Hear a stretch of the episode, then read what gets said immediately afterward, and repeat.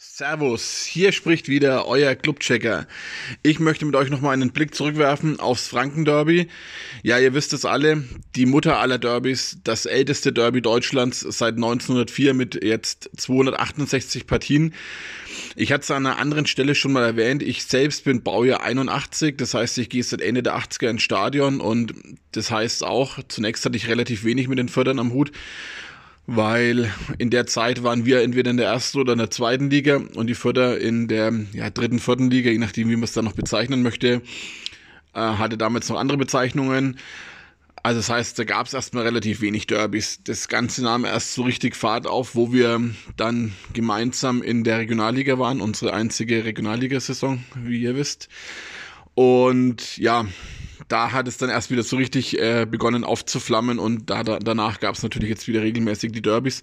Insgesamt ist die Gesamtbilanz so, dass wir eben 268 Spiele hatten, davon 139 Siege, 49 Unentschieden und 78 Niederlagen.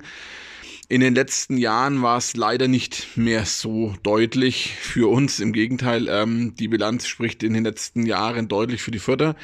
Deswegen nochmal meine Frage, was haben der 23.11.2008 26.02.2016 und der 24.09.2017 gemeinsam. Richtig, das waren unsere letzten drei Derby-Siege. Zwei davon durfte ich live im Stadion miterleben. Beim letzten Derby-Sieg, ähm, da stand die Taufe meines Kindes an, von daher habe ich das nur mit dem Live-Ticker mitlesen können. Also wir hatten drei Derbys, drei Derby-Siege seit 2008. Ähm, in den gleichen Zeitraum fallen leider auch neun Niederlagen und vier Unentschieden. Und wenn man ehrlich ist, Gleiches äh, galt es auch dieses Mal zu befürchten, weil die Vorzeichen waren irgendwie relativ klar. Die Förder waren leider, auch wenn es mir schwer mit Lippen äh, geht, jetzt schon der Favorit. Sie waren vor dem Spiel Dritter mit 46 Punkten, wir 14. mit 28 Punkten. Also wir sprechen hier über eine über einen Unterschied von 18 Punkten und das ist zu dieser zu diesem Zeitpunkt der Saison schon eine Hausnummer. Und auch das geht mir schwer über die Lippen, aber auch spielerisch sind sie über, wenn man die ganze Saison betrachtet, sicherlich uns überlegen. Da braucht man jetzt nicht um den heißen Brei rumreden. Also man musste viel befürchten. Ähm, das heißt, die Hoffnung lag auf Robert Klaus und ich hatte wirklich äh, gehofft, er lässt sich was einfallen und stellt die Mannschaft gut ein auf das Derby. Und er hatte dann auf jeden Fall eine Überraschung parat, nämlich Erik Schuranov gab sein Startelfdebüt. Erik Schuranov, ich hatte schon öfter auf Instagram und auch im Podcast äh, über ihn äh, geschrieben oder ihn erwähnt. Ähm, er ist natürlich ein absolutes Juwel in unserem NLZ hat jetzt da drauf und runter immer wieder geknipst und hat halt einfach diesen äh, Torriecher. Und die Frage war einfach jetzt schon die ganze Zeit, ist er schon reif für unsere erste Mannschaft? Und als wir jetzt in der Winterpause dann auch noch Borkowski von Leipzig äh, geholt haben und der zunächst jetzt wirklich ähm, recht ordentliche Spiele gemacht hat, ähm, muss ich es zugeben, ja, ich habe auch gesagt, hm, da merkt man dann halt doch, dass Borkowski schon etwas weiter ist als Schuranov, aber man muss natürlich auch bei, bei dieser Beurteilung zugeben, Borkowski hat natürlich gleich deutlich mehr Spielzeit bekommen als Schuranov. Aber ja, also ich hatte die Befürchtung, ist der Zug für Erik Schurinov erstmal abgefahren, wenn jetzt ein 19-Jähriger von Leipzig kommt und vor die Nase von einem 19-Jährigen von unserem NLZ gesetzt wird. Aber Robert Klaus hat ihn jetzt halt in, im Derby aus dem Hut gezaubert und Borkowski dann auf die Bank gesetzt, wo der davor eigentlich ganz ordentlich gespielt hat. Also es war sicherlich eine Überraschung, mit der man erstmal nicht rechnen konnte. Ich schätze auch die Futter haben nicht damit gerechnet. Ja, wie Erik Schurinov ähm, das Derby bestritten hat, werden wir gleich hören. Wir gehen noch eine kurze Unterbrechung und dann kommen wir zum Spiel. Bis gleich. Schatz, ich bin neu verliebt. Was? Da drüben. Das ist er. Aber das ist ein Auto. Ja, eben. Mit ihm habe ich alles richtig gemacht. Wunschauto einfach kaufen, verkaufen oder leasen. Bei Autoscout24. Alles richtig gemacht. Ich bin zurück aus der Unterbrechung und jetzt kommen wir zum Spiel, zum Franken Derby. Wir sind wirklich super reingekommen. Also wir waren engagiert, kämpferisch war es eine Top-Leistung. Man hat von Anfang an gemerkt, die Mannschaft will was zeigen, die will was auf den Platz bringen, die will die Trainingsleistung der Woche ähm, dann ins Spiel rüberbringen und dementsprechend waren wir wirklich saumäßig gut drin im Spiel. Also von der ersten Minute ab und ähm, so habe ich das selten in einem Derby erlebt, muss ich wirklich sagen. Und da hatte ich zunächst schon Hoffnung, dass da was drin ist plötzlich. Ja, das ist natürlich dann relativ schnell aber auch verflogen, nämlich in der achten Spielminute. Das war ähm, die Spielminute, wo die Förder ihre erste Torchance hatten. Und mit dieser ersten Torchance sind sie ja dann auch gleich 1-0 in Führung gegangen. Und ich habe mir diese Tor, dieses Tor wirklich nochmal oft angeschaut und vorausgegangen ist einfach ein vogelwilder Laufweg von Tim Handwerker. Der hat äh, Meyerhofer da völlig freigelassen auf der rechten Seite, hat sich ganz woanders hin orientiert. Also da muss ich mich schon fragen, wo er da hinläuft. Also so dermaßen falsch, dass es schlimmer nicht mehr geht. Meyerhofer hatte dann dementsprechend alle Zeit der Welt zum Flanken.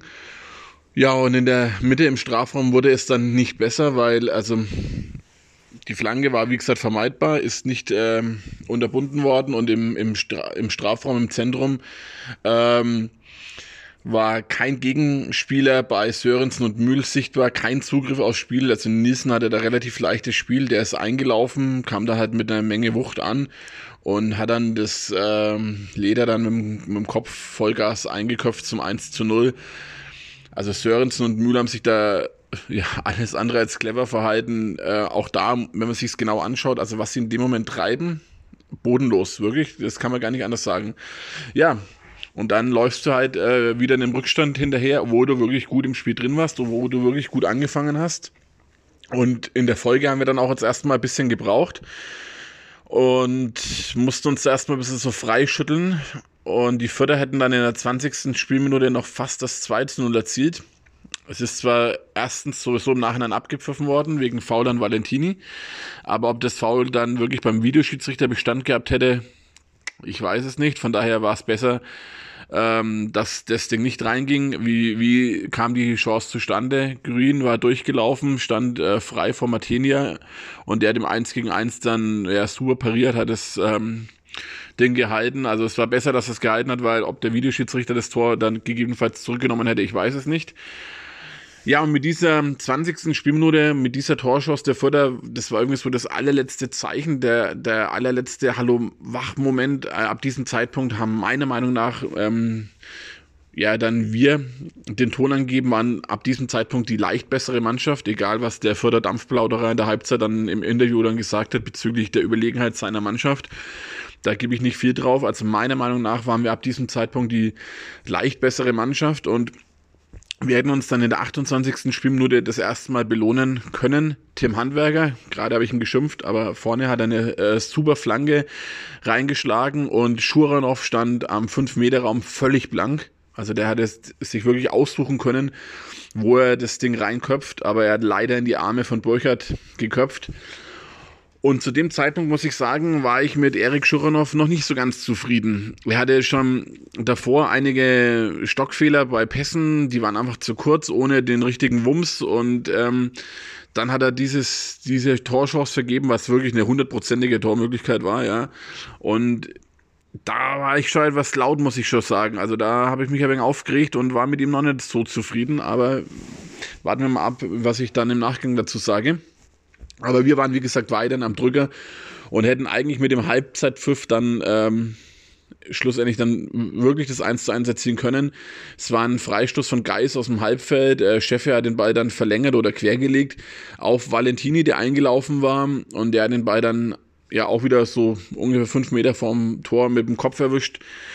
Der Ball ist dann aber nur noch auf die Latte gesprungen. Also er hat einfach zu wenig Druck hinter den Ball gebracht. Er war da die berühmten zwei, drei Zentimeter zu klein, um da wirklich den Ball richtig aufs Tor bringen zu können.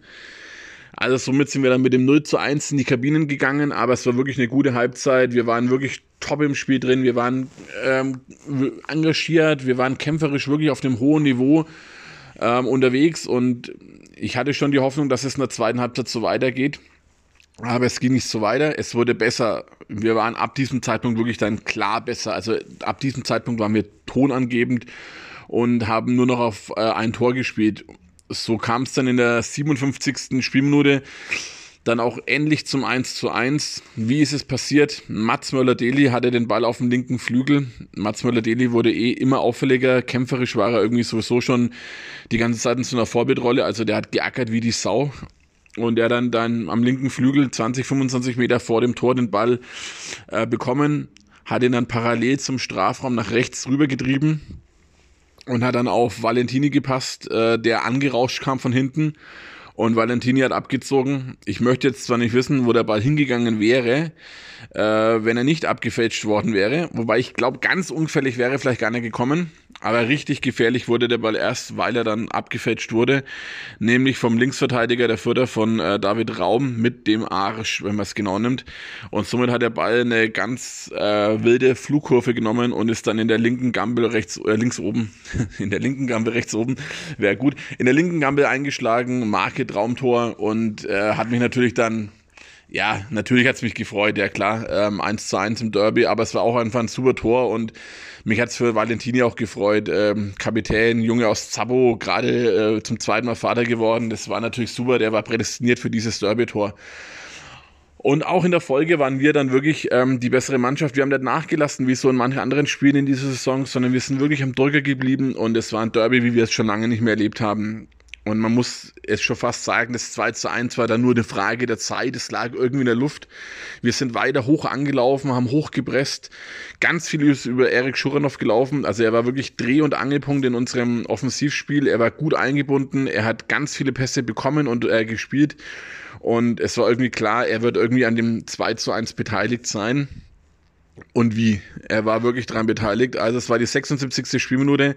Kraus, Schuranov und Valentini ähm, waren zu dritt auf den ballführenden äh, Vierter gegangen und wir kamen somit auch zum Ballgewinn und haben den Ball dann auf Nürnberger gepasst. Äh, es war, Nürnberger war so 25 Meter vor dem Tor dann gestanden und jeder hat eigentlich mit einem Schuss gerechnet.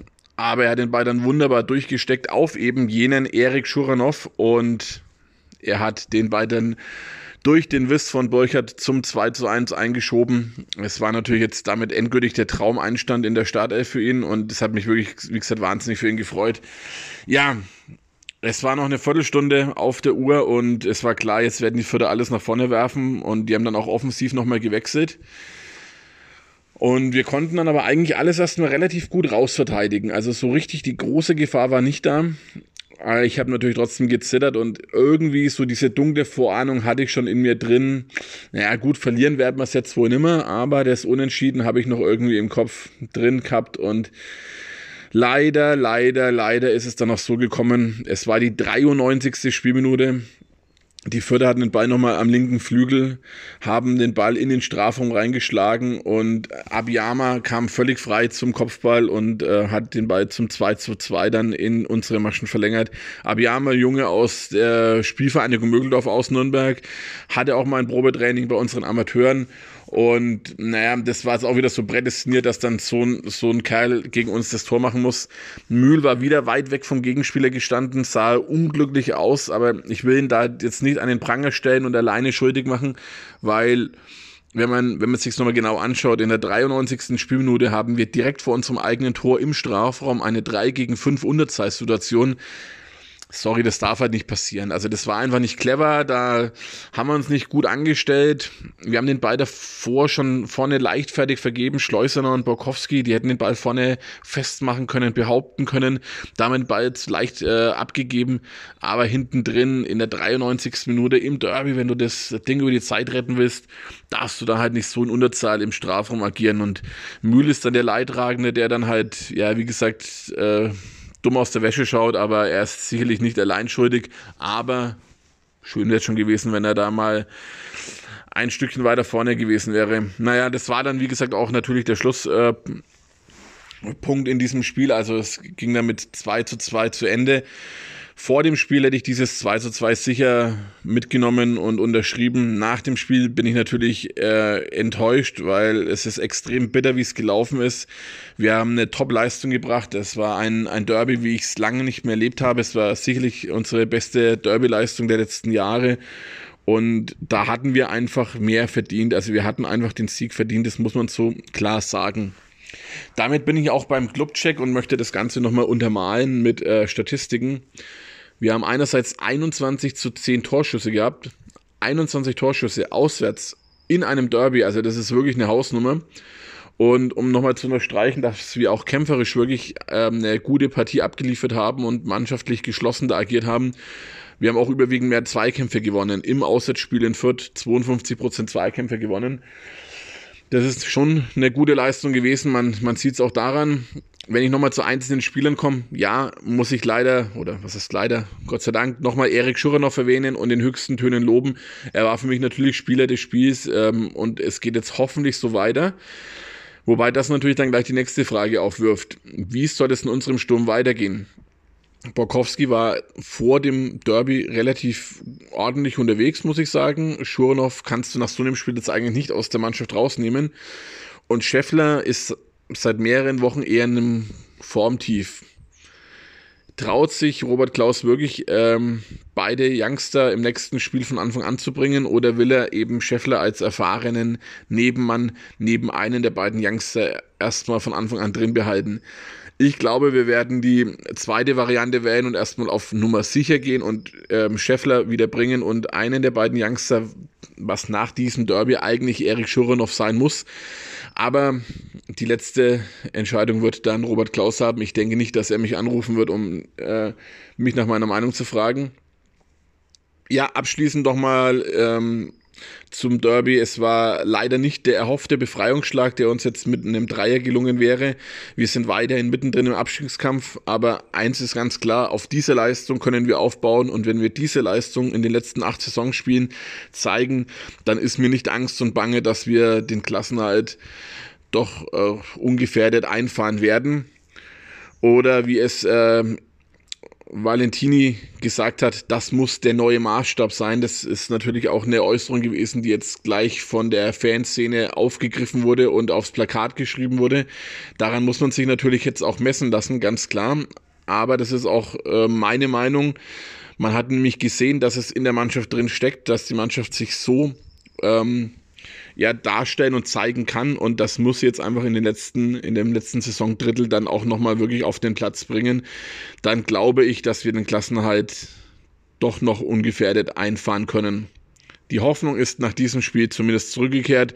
Warten wir es ab, wie die nächsten Wochen laufen. Bis dahin, macht's gut, euer Clubchecker. Schatz, ich bin neu verliebt. Was?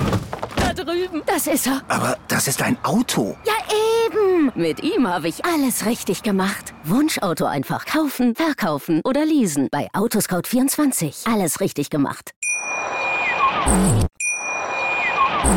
Schatz, ich bin neu verliebt. Was? Da drüben. Das ist er. Aber das ist ein Auto. Ja, eben. Mit ihm habe ich alles richtig gemacht. Wunschauto einfach kaufen, verkaufen oder leasen. Bei Autoscout24. Alles richtig gemacht.